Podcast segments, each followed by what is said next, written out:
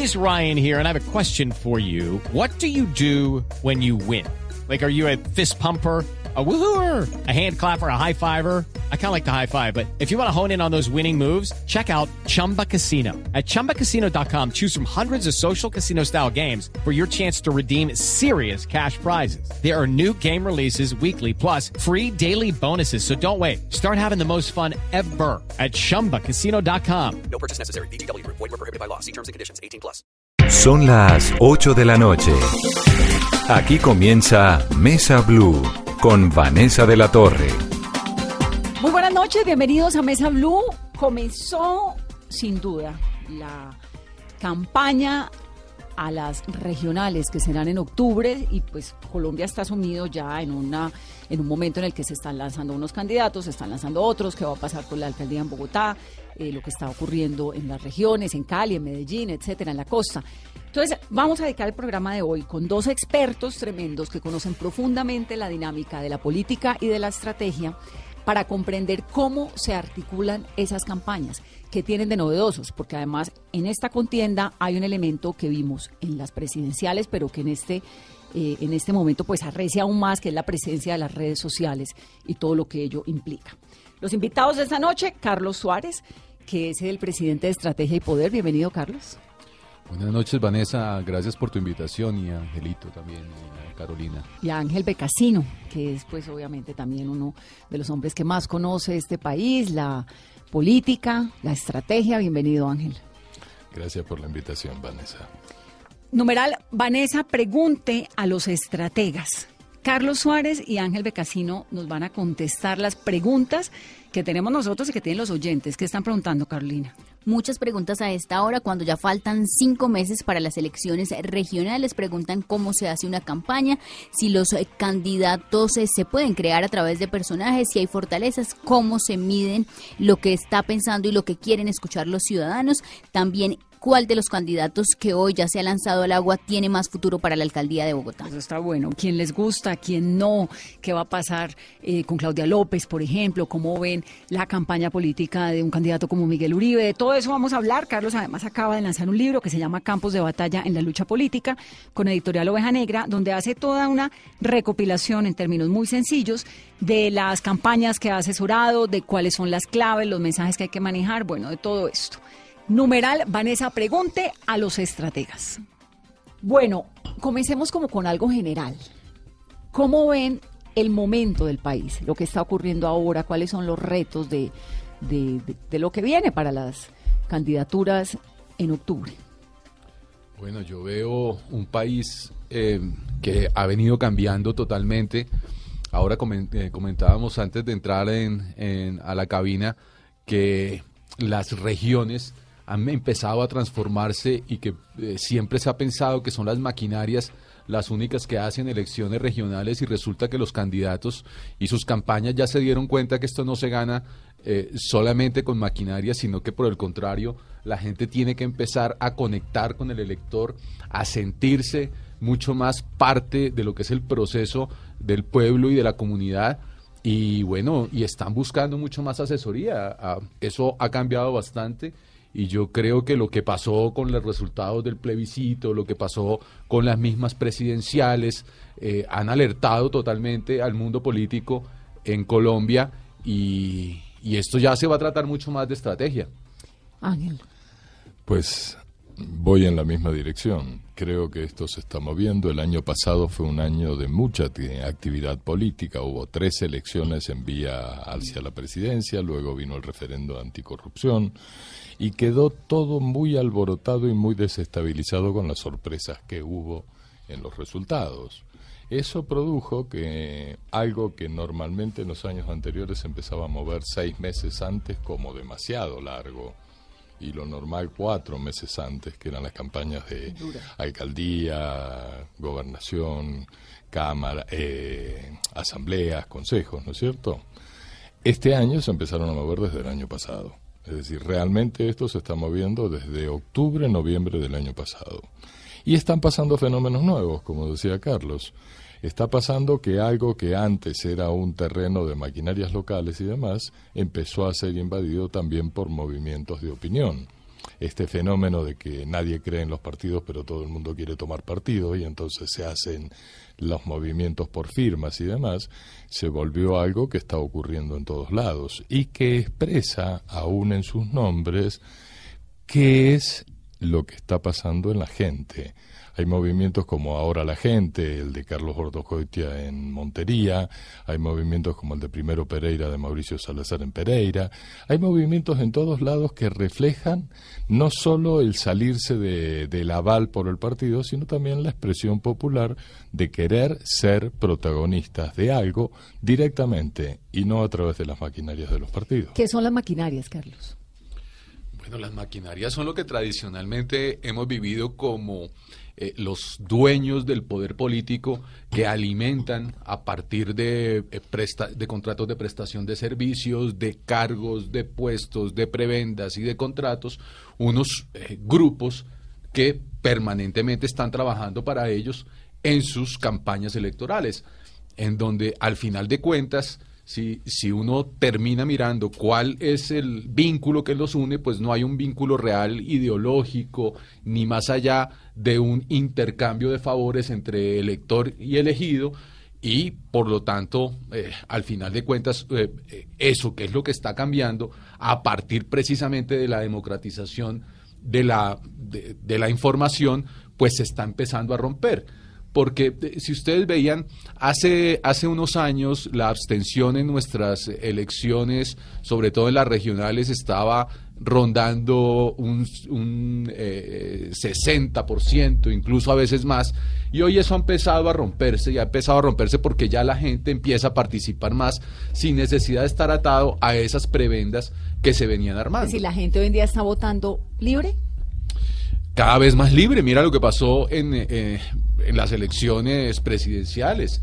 Eh, eh, la, la costa, el Caribe colombiano, que siempre ha sido maltratado con el cuento de que ahí es donde se amarran todos los votos, donde se amarran todas las decisiones, pues terminó diciéndole al alcalde más popular del mundo, a Alex Char, que no le votaba a su candidato, que era Germán Vargas Lleras, y terminó ganando Gustavo Gustavo Petro. Entonces, claro que hay libertad en los electores cada vez mayor, sobre todo en las elecciones unipersonales. Eso todavía no ha trascendido ¿qué al plan. qué son elecciones unipersonales? Ah, Las de donde hay un solo candidato para, para elegir o gobernación o presidente o alcaldía. Sin embargo, para las corporaciones públicas, eh, la cosa todavía no ha llegado a ese punto de, de- de libertades. Eh, Congreso, asambleas, consejos, Eso todavía, todavía se mueven mucho con la maquinaria, excepto Bogotá, ¿no? Bogotá sí tiene eh, una eh, especial manera de elegir de manera independiente incluso sus candidatos al Congreso. Bogotá es un fenómeno que vamos a analizar ahorita porque sí, Bogotá vota, pareciera, ¿no? Como con impredecible. El voto de Bogotá siempre eh, terminan ganando candidatos que no necesariamente son los que eh, a veces se creía que podían ganar. Es como, como un voto libre, es un voto distinto, es un voto que es lo que ocurre con Bogotá, Ángel. Es un voto más centrado en lo que es la opinión. Yo creo que se, está se están dando muchos fenómenos de cambio. Por un lado, el voto transaccional que uno llamaba aquel de la negociación, ¿no? El voto de estómago o el voto de una necesidad a cambio de mi voto, ¿no?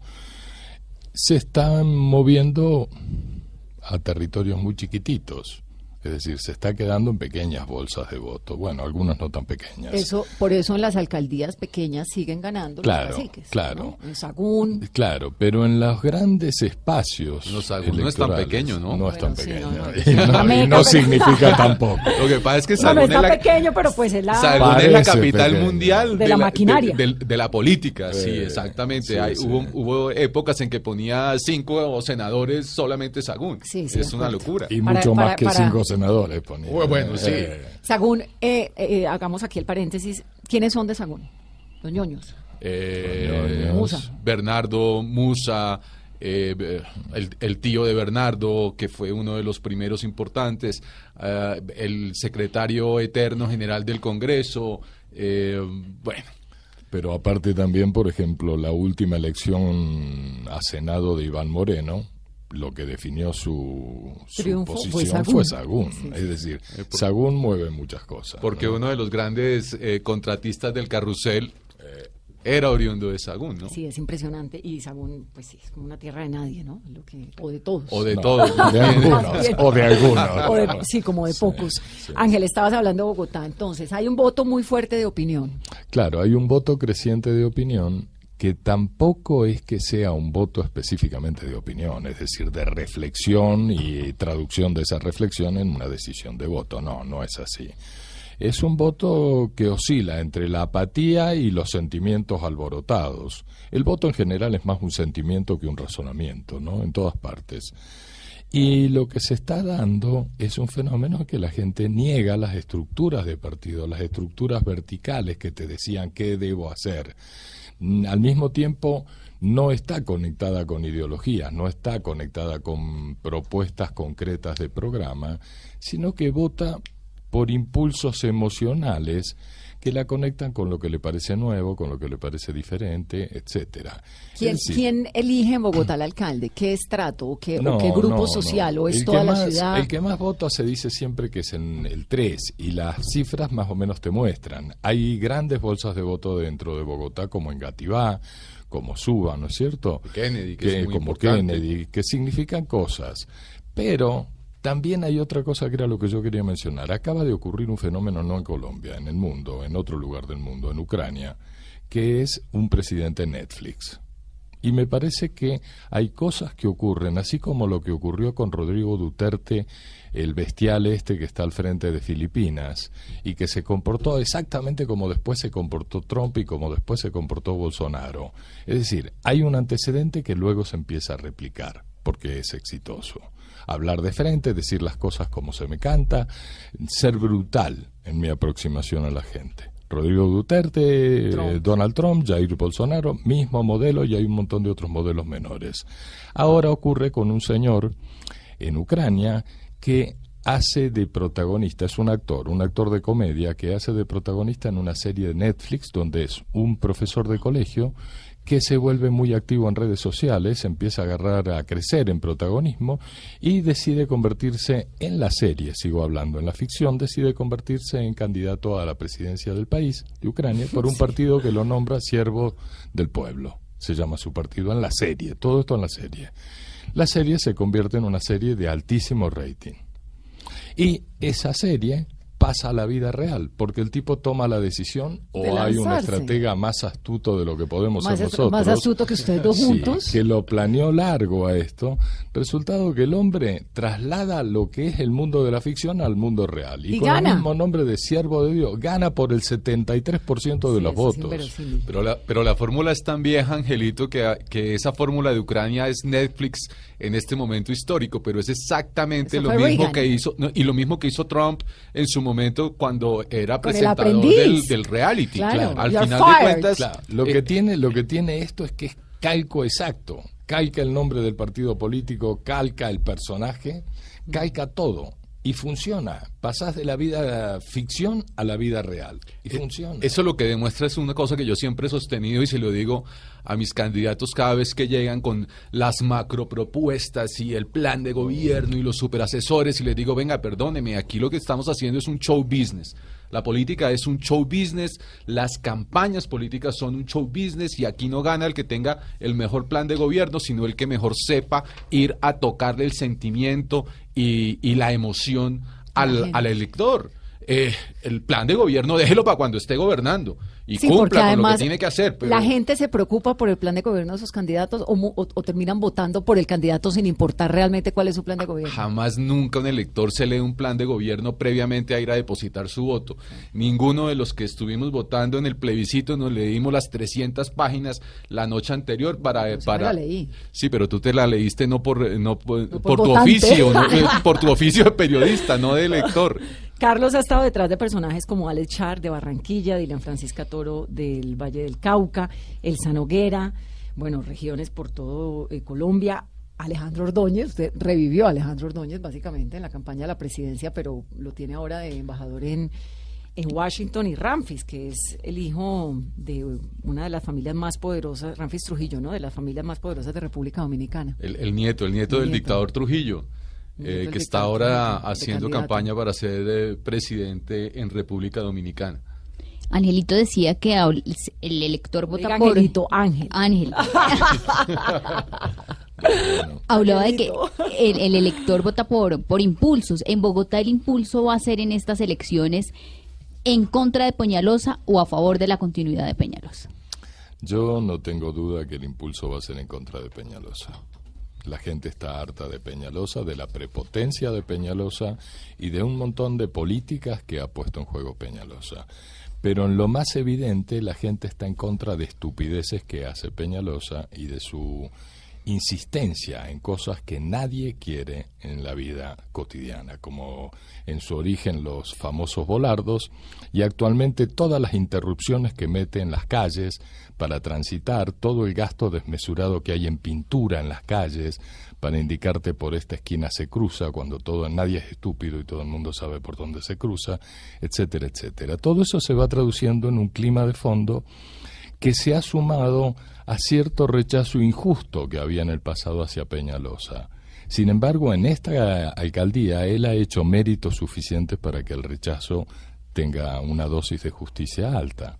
Entonces creo que en esta elección va a haber una especie de algo que se da en muchas elecciones, que es el voto en contra. La emocionalidad esa por donde más se canaliza es cuando va en contra.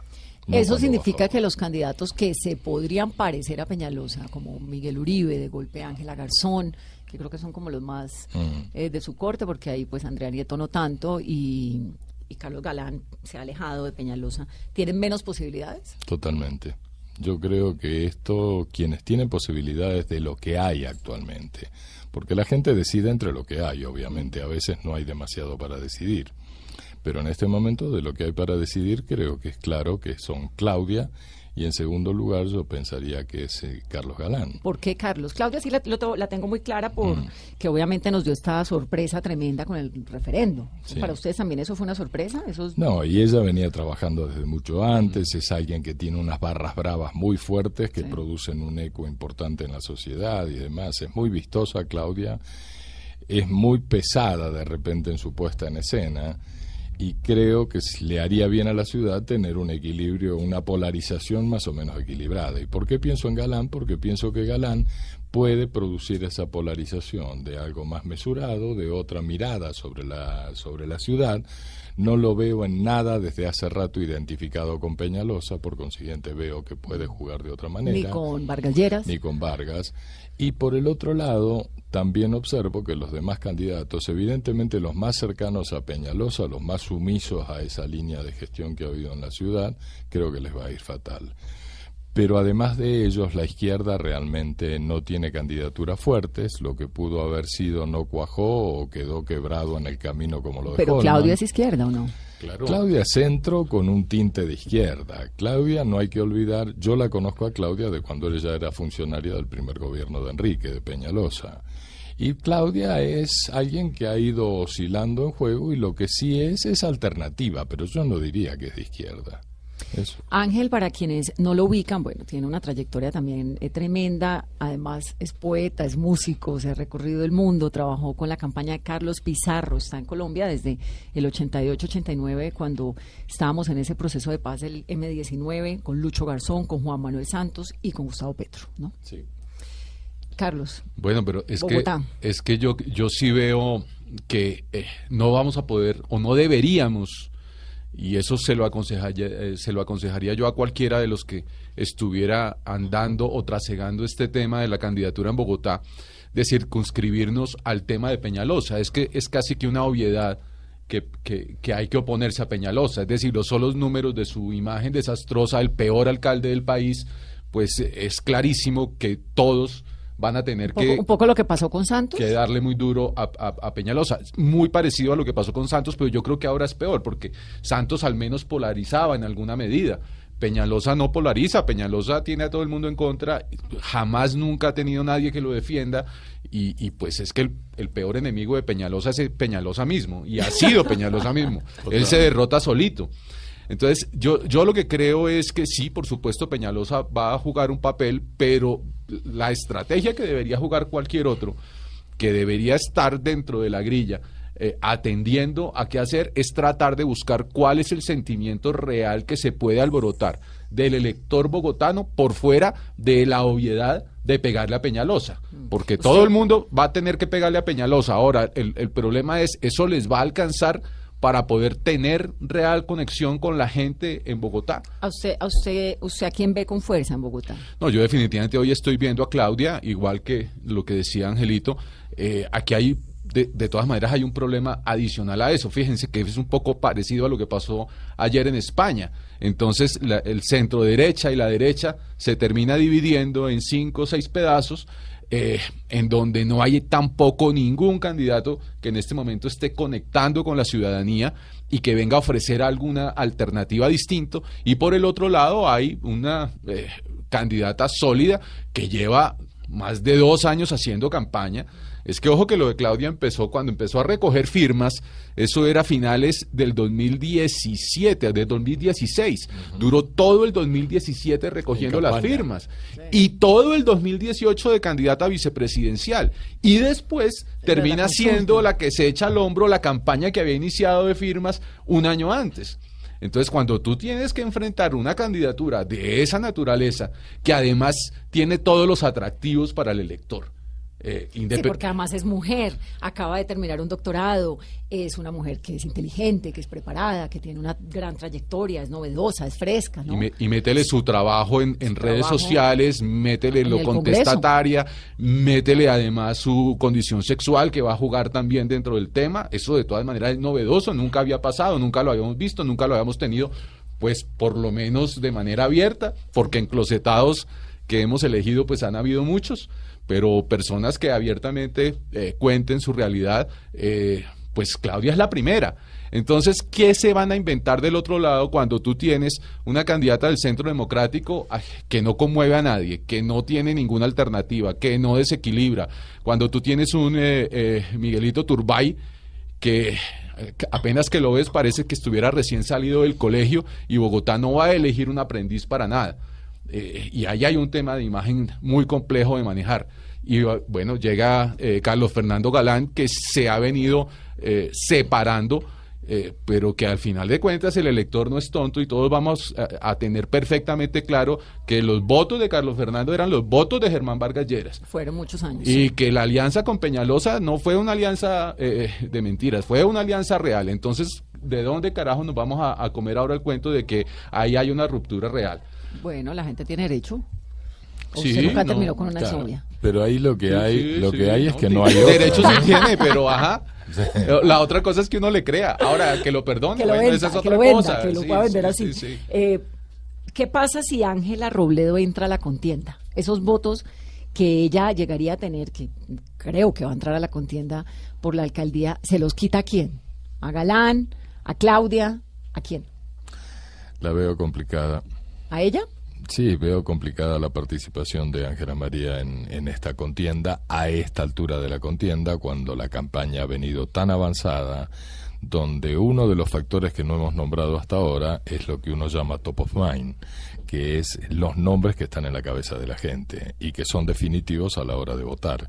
Porque la gente no es que tenga su atención puesta en la contienda política, para nada es el número 58, 72, lo que vos quieras, el lugar que ocupa la contienda política en la cabeza de la gente. La gente está pensando en qué como, qué vivo, cómo lo hago, con quién lo hago, bla, bla, bla. En esa medida, quienes logran posicionarse fuerte en la cabeza de la gente son los que tienen mayor opción a la hora del voto final. No es que lo único que defina sea la campaña política específica. Y en el caso de eh, en el caso de nuestra amiga, nuestra amiga está muy en desventaja frente a Claudia, que vino trabajando su nombre a través de la recolección de firmas, aquella famosa para ir contra la corrupción, a través de su candidatura con, junto a Fajardo, a través, a través, a través, y que está muy presente en la cabezota de la gente, además por todas las razones, incluida la sexual que comentaba Carlos. Si uno mira los antecedentes de Trump y uno repasa la cantidad de edificios enormes con el Trump dorado allá arriba marcando la marca de Trump y fijándola en la cabezota de la gente, además del reality y además de todas las demás historias, uno encuentra que cuando Trump entra en carrera está al mismo nivel que Clinton, Hillary, en presencia de marca en la cabeza de gente. Porque cuando hablamos de top of mind, de lo que hablamos es la presencia de marca. Pero Y además Claudia nadie pensó nunca en serio que Trump fuera a llegar a nada. Yo me acuerdo Claro, que hablábamos claro. de eso, era como, ay, no, pero no, perdamos tiempo. Bueno, Sí, pero espérate un segundito. Cuando lo de Trump, yo publiqué un libro cuatro meses antes con Oveja Negra que se llamaba Los Estados Unidos de Trump y lo que hacía era analizar la campaña y mostrar no necesariamente que iba a ganar, pero que podía, pero podía ganar. ganar. En el caso de Ángela María, que vuelvo al principio de tu pregunta, ella entra en, en una posición, sí, entra tarde, entra débil, no es que ella haya sido la gran protagonista de la campaña con Gustavo, el gran protagonista se lo chupó mucho el candidato, Gustavo. Entonces entra en condición de inferioridad. Yo creo que si ella hubiera entrado cuando al principio se habló de que podía entrar y Petro le pidió que siguiera en el Congreso, si se acuerdan ustedes, Sí, hace sí, sí. varios meses, creo que podría tener otro desempeño ahora. Pero ahora, Pero ¿esto del Congreso ahora- no la martiriza un poco? Hay demasiados mártires en el país. Creo que si fuera la única mártir sería, pero hay demasiados mártires. Carlos, si uno de los candidatos que están en la baraja hoy quiere salirse de ese juego de estar en contra de Peñalosa para lograr electores, ¿cuál debería ser el mensaje de los candidatos hoy para poder conectar?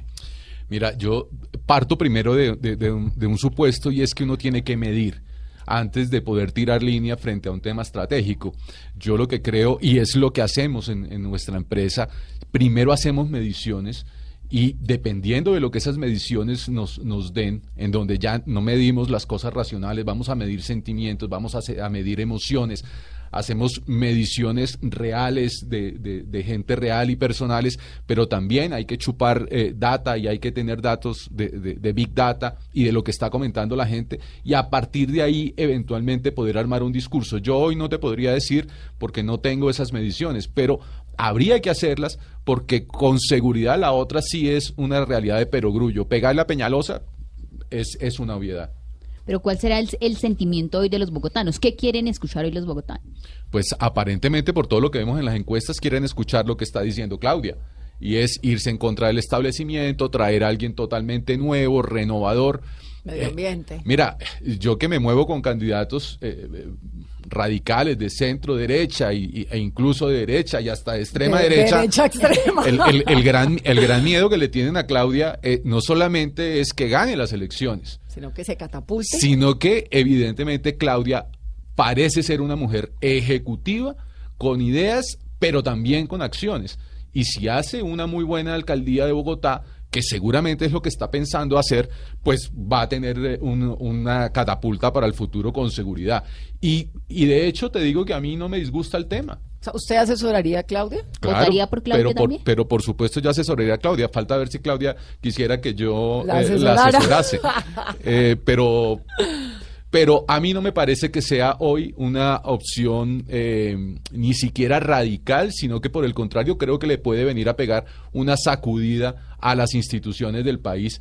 Y qué bien que una persona que sea de izquierda, no de extrema izquierda, yo no la considero de centro, creo que es de izquierda, de una izquierda moderada, eh, pueda venir a, a agitar y a catapultar todo esto que está pasando, porque sí es preferible eso a una extrema izquierda populista y Sí, tal. Decía Ángela hace algunos momentos que Claudia era muy, eh, no recuerdo cuál fue el término que usó, pero, pero más o menos se lo entendí, como muy explosiva. Explosiva, explosiva.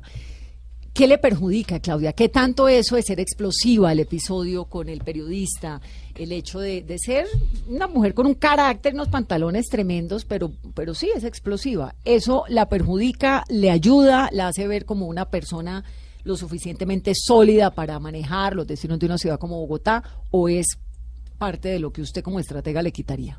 No, yo creo que eso la beneficia y que en este momento en particular donde la gente está enojada con muchas cosas que pasan en esta ciudad, la beneficia mucho más. Yo ¿Ser creo así que- explosivo? Sí, sí, porque no es que sea explosiva, es fuerte. Es fuerte, sí.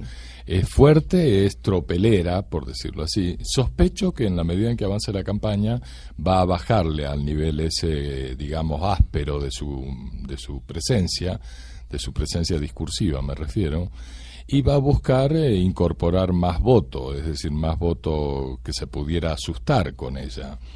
Pero yo creo que ella es una candidata, es decir, cuando uno mira lo que está pasando en el mundo, y Colombia no está fuera del mundo, somos parte de la misma historia, cuando mira lo de los chalecos amarillos, cuando mira todas las broncas que hay contra el sistema, contra los gobiernos, pero más allá de los gobiernos, contra los estados, incluso porque la gente siente que no hay respuestas.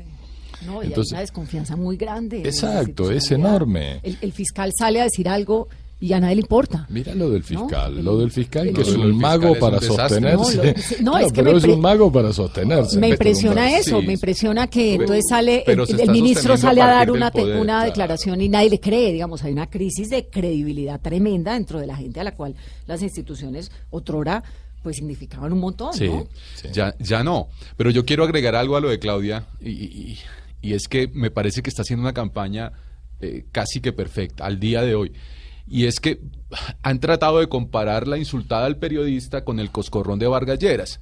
Y yo creo que no hay comparación. Y no hay comparación porque una cosa es darle el coscorrón al, al estrato 1, 2 y 3, al pueblo en general, que eso ya da una demostración del tema. Y otra cosa es meterle una parada a un periodista. Que nadie nos quiere. Cuando tenemos- claro, exactamente, los grandes medios también están sufriendo no un problema quieren, de sí. legitimidad grandísimo. Y cuando eso está ocurriendo, pues de pronto meterle la parada al periodista termina siendo todo lo por fin contrario. alguien le dice Y, algo a un periodista. exactamente, es lo que está pasando con Trump. Eh, Trump se enfrentó a todos los grandes medios y ganó las elecciones. Y Trump está gobernando en contra de todos los grandes medios y seguramente lo van a reelegir.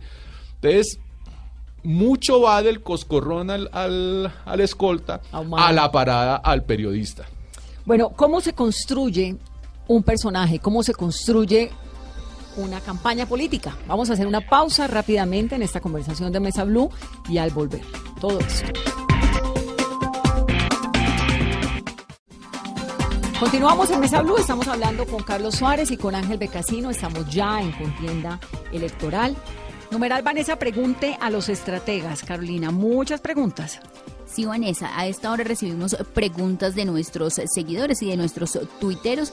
Preguntan que si la campaña en Bogotá va a estar polarizada y, el tema central va a ser si va a ser un voto a favor o en contra de Peñalosa.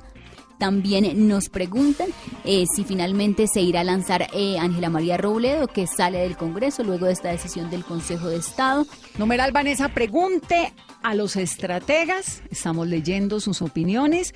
Aquí preguntan por el gobierno. Ya vamos a hablar de eso. ¿Cómo ven el gobierno, la administración Duque? ¿Cómo se construye un personaje político? Si a mí me quiero lanzar, o sea, Gobernación del Valle. no, la gobernación es muy difícil. La alcaldía, la alcaldía. ¿Cómo se construye eso, Carlos? Bueno, yo, yo siempre he partido de un principio y es que uno no puede construir estrategias sin tener primero mediciones, que era un poco lo que les decía al principio del programa. Y hoy ya las mediciones, como todo, está evolucionando y está evolucionando porque ya la encuesta tradicional eh, no basta. Porque ya la encuesta tradicional la gente no responde necesariamente la verdad de lo que uno le está preguntando. Eh, hoy adicionalmente tenemos todo el mundo digital en donde la data es impresionante. Tú dejas datos por todas partes. Deja- dejas datos en Google cada vez que haces una búsqueda, dejas datos en Facebook cada vez que estás dando un like o un dislike, o dejas datos en, en el mismo WhatsApp, que ahora se ha vuelto una de las redes más importantes, y al ser empresarial, eso empieza también a generar toda una cantidad de data.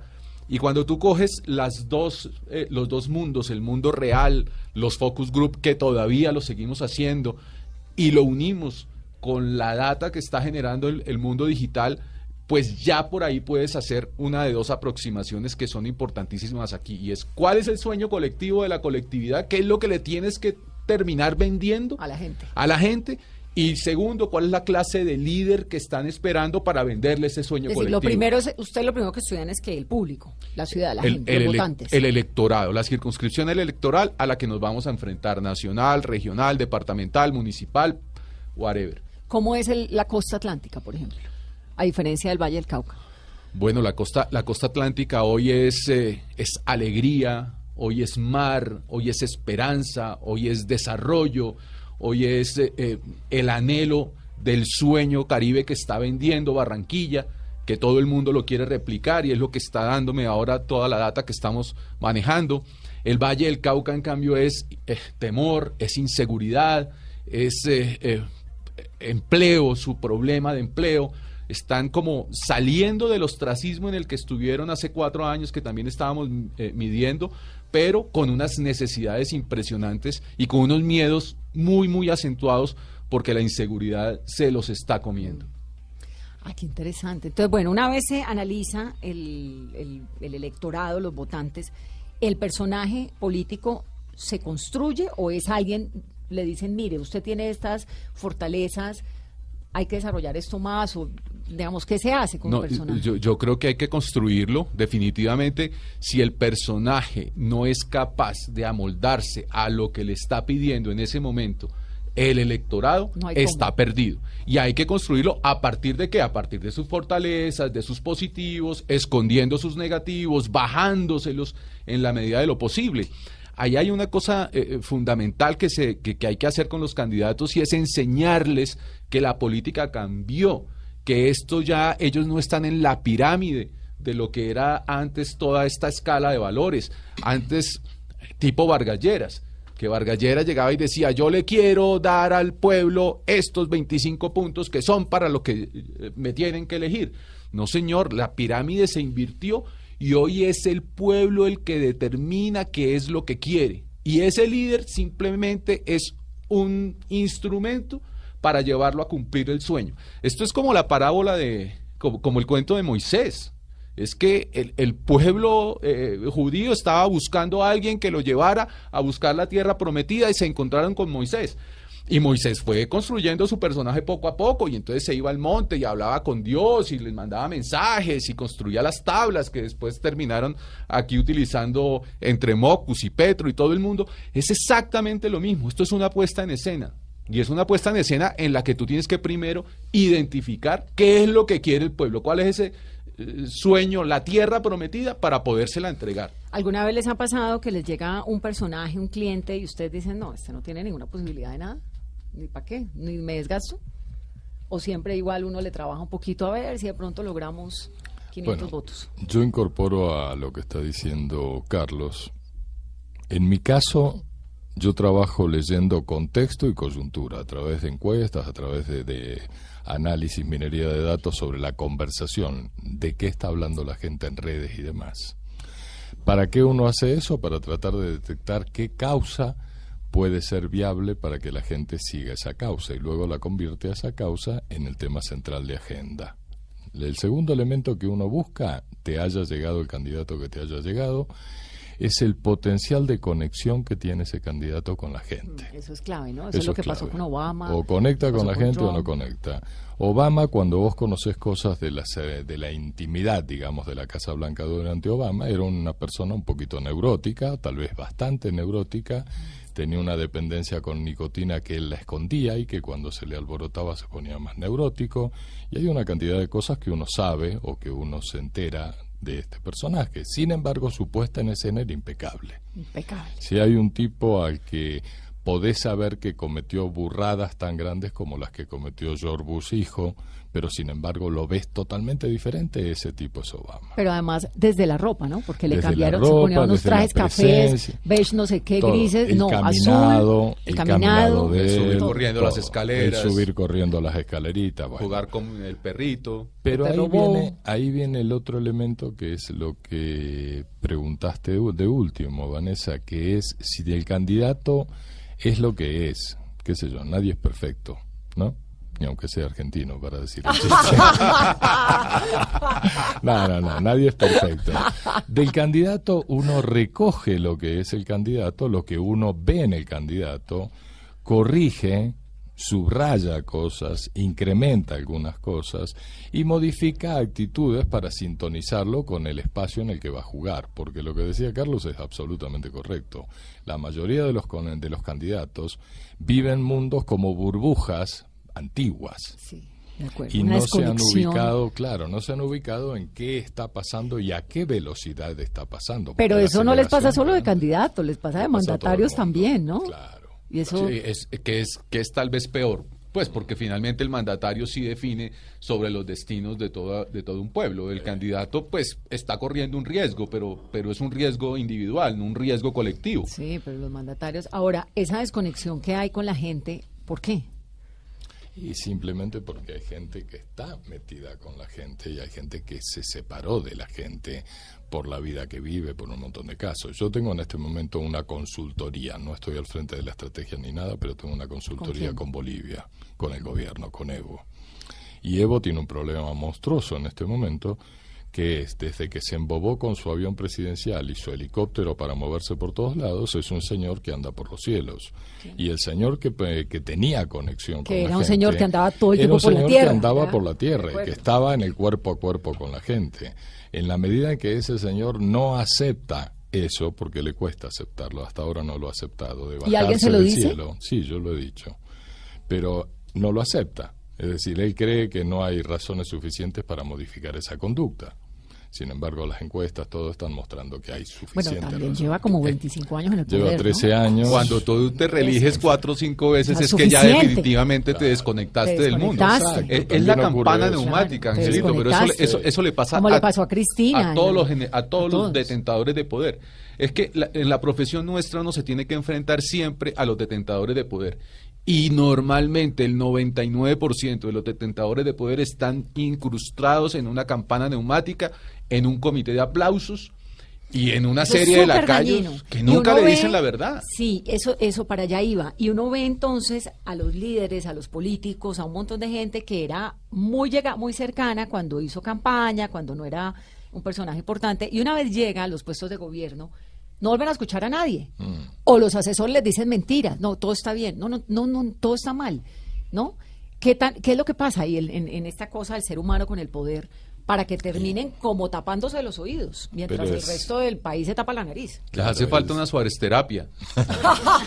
que es lo que yo les hago cuando llegan a la oficina. Muchos me odian en primera instancia y después aprenden a, a- a volverse adictos a que haya alguien Que les diga. que vaya y les diga la verdad y que les cante la tabla, obviamente con las razones. Para eso están las mediciones, para eso está lo que está diciendo la gente y lo que está ocurriendo en el mundo real. Eh, pero es que el poder sí aleja al, Está- al, está- al candidatario, al candidato y al mandatario, los alejan de la, de la realidad Y del se mundo. genera un anillo alrededor de adulación, de temor, de cómo le vamos a decir eso. El nuevo traje Entonces, emperador. Claro. Igualito. este- vos, Carlos, agarrás y te montás tu, tu, tu mensaje de la Suárez terapia, pero en realidad lo que hace falta siempre es que haya enfrente alguien, llámese consultor, asesor, estratega, lo que se llame, que diga las cosas como son. Y que no le tenga miedo al personaje que tenés enfrente, porque si arrancás trabajando con alguien a quien le tenés miedo Estás o un exceso de respeto, te jodiste. Y se jodió el tipo. A quien ven conectado y a quien ven desconectado en la política nacional. Qué difícil pregunta. Bueno, qué silencio sepulcral. Dejamos sin palabras. No, no, yo creo que hay momentos en que algunos se conectan un poco más y algunas se conectan un poco más. Y hay momentos en que se emboban, entran en su burbuja y están desconectados. El gobierno nacional. El gobierno nacional está absolutamente desconectado. Desconectado de la gente. Totalmente, de la gente. De la gente, del país, de todo. Pero el presidente, los ministros o todos. No, el gobierno nacional que incluye al presidente y todo su combo. Todo su es decir, toda la banda del presidente, ¿no es cierto? Es una banda terrible. No podés ni asaltar la tienda de la esquina con esa banda. Yo, yo estoy de acuerdo con Angelito y, y, y lo digo de manera clara, digamos, yo, yo voté por Duque, estuve del otro lado, quiero que le vaya bien, apoyo sus políticas, pero está totalmente desconectado de la realidad nacional. ¿Pero por qué? ¿Nadie- ¿Alguien no le dice? O, o- o- Pero es que, es que yo creo que se armó un gobierno y un gabinete precisamente para estar desconectado de la realidad nacional. Cuando tú ves a los ministros que con la excusa del- de los ministerios técnicos eh, definitivamente no conocen el país real ni el país de las regiones, ni lo atienden, ni le reciben una llamada, pues estamos perfectamente perdidos. Entre otras cosas porque es que los ministros no están para ser técnicos, los ministros son políticos. El que debe ser el técnico debe ser el viceministro. Sí. Y el problema no está más en que no hay un mensaje claro y por eso eso genera la desconexión. Eso es, eso es parte, yo diría que eh, cuando uno va a ver las causas, es que no se ha encontrado cuál es la realidad que le está ofreciendo este gobierno al país, hacia dónde nos lleva, cuál es su mensaje, pero más que más allá del mensaje es el norte, ¿para dónde vamos? economía naranja, perdónenme, equidad. ¿Y eso qué es? ¿Y con qué se come? ¿Y cómo se comunica? ¿Y, y- y eso es lo que el país quiere hoy? No, y, unas, y unos, un desgaste muy necesario. Por ejemplo, con esto que ve uno de la ley estatutaria de la JEP, pues es innecesario ese desgaste, ¿no? Eh. Cuando no hay unas mayorías en el Congreso, cuando... Sí, pero, pero es que las mayorías en el Congreso no son consecuencia de eso, es que las mayorías en el Congreso no están, es el, es el primer gobierno que no tiene mayorías en el Congreso. Y a mí me parece plausible, muy plausible que este gobierno haya querido venir a cambiar toda la costumbre política. Y está perfecto, y me parece que debería hacerlo y continuar por eso. Pero eso necesita eh, un plan real y un liderazgo real de parte de todo el gobierno. Y el presidente está solo. ¿Cuándo han visto ustedes un ministro que se, se pare a defenderlo? ¿Dónde están los ministros defendiendo al presidente? ¿Dónde están los ministros en los medios, No, en pues las redes, en el problemas Congreso? cada vez peores. No existe, La no hay. dice unas cosas, el ministro de Defensa dice otras. Bueno, quiero hablar, y, no, y se nos está acabando el tiempo, y no quiero dejar de hablar de las redes sociales y de esta cosa digital. Eh, ¿En qué ha cambiado la política? Ángel estuvo acá desde, desde Carlos Pizarro, ¿no? Que creo que era un personaje. Hacerle campaña a Pizarro tenía que haber sido muy interesante, Mm. porque tenía todo. Sí, yo exactamente no le hice campaña a Carlos. Lo acompañé asesorándolo cuando hizo toda la negociación con el gobierno Ok, el proceso de para, paz, para el proceso de paz. Jack. Bueno, pero mm, respecto a lo que estás preguntando, yo creo que hay una dinámica de cambio enorme que se ha centrado en la nueva galaxia Gutenberg, que es la galaxia Internet. Y que esa es una galaxia que no tiene un comportamiento que uno pueda hacer una foto fija y decir esto es si uno observa el comportamiento de las redes actuales que han tenido fuerte protagonismo en los años anteriores, Twitter es una red en extinción, lenta, pero es una red de bullying, ¿no es cierto?, donde todo el mundo se grita, es gritado, se atropella y demás historieta, donde hay un comportamiento casi adolescente de colegio de estar empujándose la cabeza y molestándose. Como pegándose Sí, sí, sí, con cual. Dándose calvazos, decíamos nosotros en el colegio. Pero uno- qué tan, pero qué tan real es lo que ocurre en Twitter. No, lo que, lo, lo que le da realidad a lo que ocurre en Twitter es precisamente el mundo del periodismo, que está pendiente de lo que pasa en Twitter, de lo que dijo este, de lo que respondió el otro, de quién retuiteó o cuántos retuitearon, para darle la caja de resonancia a eso que pasó en Twitter. Pero además porque los políticos cogieron Twitter como su, su, su propia emisora o su Claro, propio canal, su ¿no? Entonces las de declaraciones claro. y sus declaraciones. Las ruedas de prensa ahora son Por Twitter. Pero por eso es que están desconectados, porque Claro. Twitter es la inmensísima minoría. En Twitter no está la gente, la gente está en Facebook y está en WhatsApp al día de hoy. Eh, bueno, y en YouTube también. Sí, Entonces, pero- cuando, uno, pero- cuando, va uno- cuando uno va a mirar lo de Twitter, es, Mm. es- eso es un desastre porque al final de cuentas, mira, a- ahora que me toca hacer campañas, entonces todos se volvieron expertos en marketing digital. Y lo que hacen es ir a venderle a los candidatos y ellos son felices comprándoselos.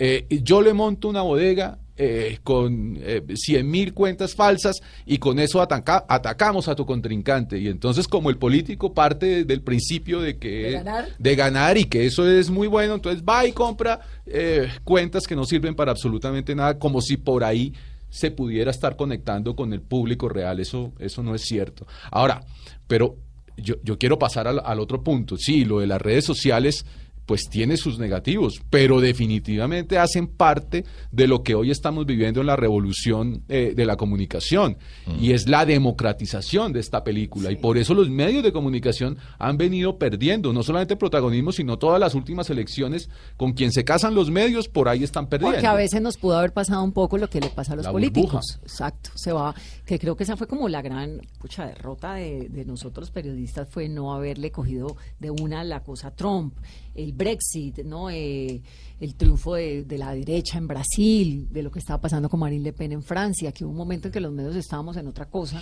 Claro, hubo una- hubo una- mensajes distintos. hubo una soberbia. WhatsApp, lo de Hubo una- WhatsApp en, sí. en- en Sí, Brasil hubo tal es vez una importantísimo. soberbia, sí, hubo como Sí. tal vez una soberbia en que, que nos pareció que Trump era y que no iba a pasar nada con Trump. Claro, Yo misma pero- me sorprendía, me tocó anunciar el triunfo de Donald Trump, estaba cubriendo su campaña. Y te sorprendió. Pues ese día, ya a las 5 de la tarde, cuando CNN saca la encuesta de votación, que uno ya sabe más o menos quiénes están votando, están votando en un 80% de las personas así, ta, ta, ta, ta, con estos perfiles. Y uno, pues yo he cubierto muchísimas campañas en, en Estados Unidos, entonces uno ya sabe más o menos miércoles con ese perfil, el presidente se llama Donald Trump. Si los votantes son esos, Sí.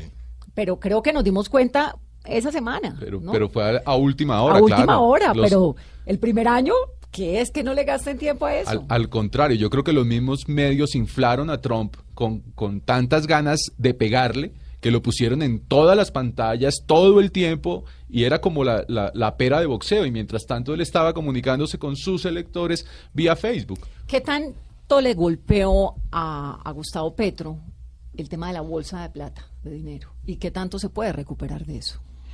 Yo creo que se puede recuperar sin mayor problema, pero en su momento le golpeó. Y digo que se puede recuperar porque falta mucho tiempo para la presidencial. Entonces, Total, ¿no? que se lo van a volver a sacar, etcétera, pero el impacto siempre es la primera vez. Una película tiene impacto la primera vez que la ves, la segunda no tanto. Pero yo quiero volver atrás en una cosita. Estoy totalmente de acuerdo en el poder que tiene WhatsApp hoy porque todo el mundo está conectado a WhatsApp. Realmente es más importante WhatsApp por la capacidad de conectarte a través de llamadas telefónicas, de videollamadas y de mantenerte al tanto de qué está pasando en el mundo. Es más importante que la comunicación de claro de quien sea el que te hace la conexión por teléfono, por telefonía. Pero eso es un punto. Eso ocurre en todos los países y se refleja en todas las últimas elecciones, las últimas, digo, los últimos 10 años. Pero hay otro comportamiento que creo que es importante ver, que es, ok, Facebook. Sí, Facebook sigue siendo la red más grandota, pero se ha pegado una vejentada total, con una característica que es que la gente se comporta como adolescente. Las señoras de 50 años que están metidas en Facebook se comportan como si tuvieran 15. Y todo es, no, te borro, te, te, te bloqueo, viste que no sé qué. Son todos comportamientos de escolares de 15 años. Por el otro lado, Instagram es un lugar muy poderoso porque permite con un solo flash construir o comunicar una pequeña historia, Además, la famosa historia del todos relato. somos felices, todos somos es flacos, cocinamos positivo, delicioso. es positivo, Y allá- es bello. allá no nos damos en la jeta como en no Twitter. nos damos No. en la cabeza, ¿ves? Entonces tiene eso. Hay redes que parece que van a ser sorprendentes, como Snapchat, y se caen, ¿no es cierto? Y el, la dinámica que tiene todo esto indica que las redes que van a protagonizar en dos, tres, cuatro años no existen hoy. Es decir, lo más interesante, por eso decía que no hay foto fija de esto, es que esto está cambiando a mucha velocidad. Y lo que va a pasar, los medios centrales, una constante de uno que trabaja en estrategias de todo esto, es adueñarse del, del principal medio, del medio más importante. Antes era adueñarse de la televisión, hoy es adueñarse del juego de redes. Y el cuento es que ese juego de redes es demasiado vital para uno poder, o los que se disfrazan de soy el gran estratega de digital, para poder determinar, determinar y pontificar qué es qué y qué sirve y qué va a servir después. Es un juego que está muy caliente, que uno lo juega, lo usa, lo emplea, digamos, pero que uno tiene que saber los alcances o los límites que tiene eso por simple desgaste. La novedad hace cuatro años, acabando. hace cuatro años todo el mundo quería es- estar en Snapchat y era la super mega locura. Y Snapchat hoy no existe, No por ejemplo. no. Eh, Pero lo de, lo de Trump sí fue muy importante en las redes y lo de Obama en Twitter, ¿no? Me acuerdo que Obama se estrenó en Twitter un poco. Eh, Obama se estrenó en Twitter igual, y bueno, igual que Uribe, pero es que en ese momento, en ese momento, Twitter tenía la importancia porque Facebook no había podido o no tenía todavía todas las herramientas comerciales que tiene hoy de poder pautar, de poder segmentar, de llegar eh, eh, con mensaje direccionado a diferentes públicos, etcétera, etcétera. Entonces Twitter más o menos era la reina. Fíjense que eh, a, a- a Uribe prácticamente lo desaparecieron cuando llegó Santos y el hombre con una cuenta de Twitter Se mantuvo. formó un partido, llegó a la oposición, se mantuvo ocho años, se, se echó al hombro eh, al Congreso y terminó montando a, a Duque. Entonces, y eso lo hizo vía Twitter. Revivió, por- revivió. Revivió él. él. apunta a Twitter. Sí, sí, de claro, acuerdo. total. De acuerdo. Bueno, pues se nos acabó el tiempo. Carlos Ángel, qué delicia. Nos volvemos a ver en que estamos en qué mayo, junio, julio, agosto. Por ahí tipo agosto, septiembre. Después de las inscripciones del 27 de julio, que ahí ya tendremos claras cómo son las grillas y Claro. quiénes se inscribieron, por supuesto. ¿Usted por qué dice grilla? Eso es costeño. ¿Lo La- adoptó de no, quién le enseñó no, eso? ¿Al no, es la grilla de partida. Ah, es burrero el caballero. Hipódromo puro. Es que esto es un Es show. un como- cachaco costeño. Eh. Sí, yo soy un costeño wannabe. ¿Usted qué quiere ser cuando grande? Eh, Barranquillero. Barranquillero, sí, sí, sí. Ángel, gracias. Qué Gracias, dicha Vanessa. tenerlos acá. De verdad que eh, aprendieron un montón. Me fascina. Qué, qué dicha. Muchas gracias. Y a ustedes, gracias por acompañarnos en esta conversación. Esto es Mesa Blue.